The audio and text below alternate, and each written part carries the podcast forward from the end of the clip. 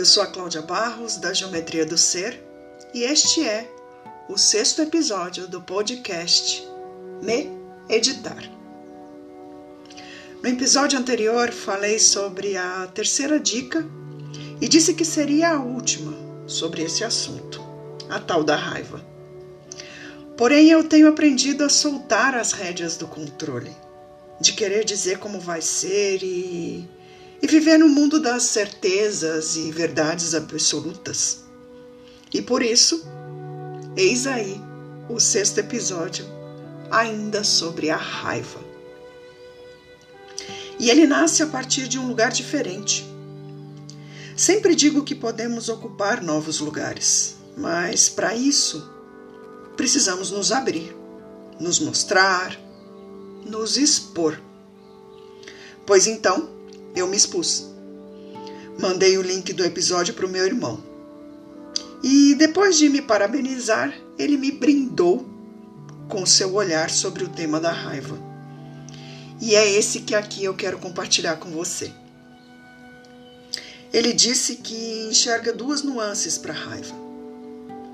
A primeira é, é como uma reação do corpo ao contradito.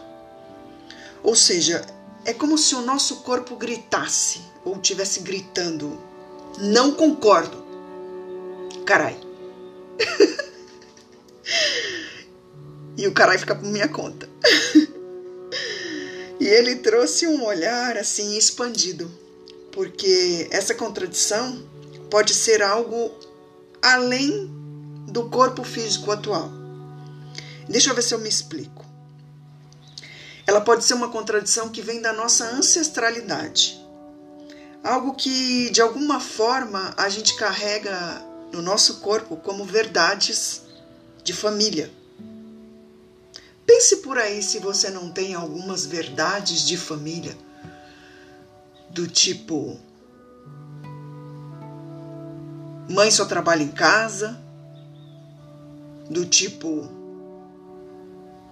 o dinheiro que sustenta essa casa só vem do seu pai. E algumas outras, né?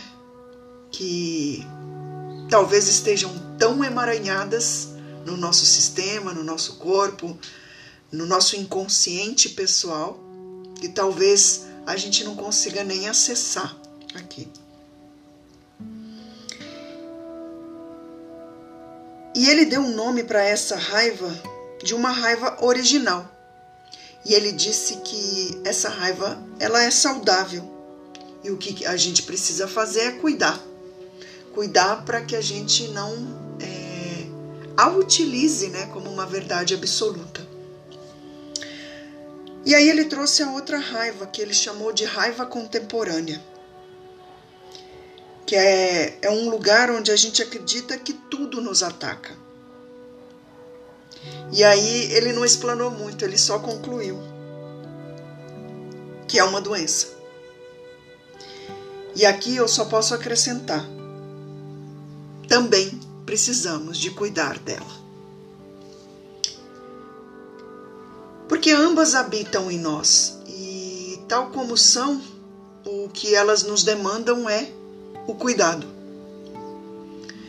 E eu vou finalizando esse episódio que, na verdade, é um bônus em termos do conceito, mas que requer aí o uso das dicas que eu compartilhei nos episódios anteriores. Espero que por aí você consiga ir identificando e cuidando do seu corpo. Esse que pode sim sentir raiva, porque o corpo é a parte material da geometria do ser que somos. Eu sou a Cláudia Barros, da Geometria do Ser, e você me encontra nas principais redes: Insta, Face, LinkedIn, sempre como Cláudia Barros, Geometria do Ser. Na minha missão de compartilhar conteúdos que lhe ajudem na integração das partes da geometria do ser que você é. Se estiver por aí nos emaranhamentos, sofrendo de parálise ou tendo crises de medorreia, visita meu site geometriadoser.com.br e você encontra lá uma das minhas formas de servir. Tem algumas lá, sempre com jogos, porque eu prezo muito pelo lúdico, pelo divertimento. E se você se permitir se cuidar, com certeza você vai sentir menos raiva. Falo com competência. Experimente. E por aqui finalizo e eu te espero no próximo episódio ou quem sabe numa próxima sessão. Gratidão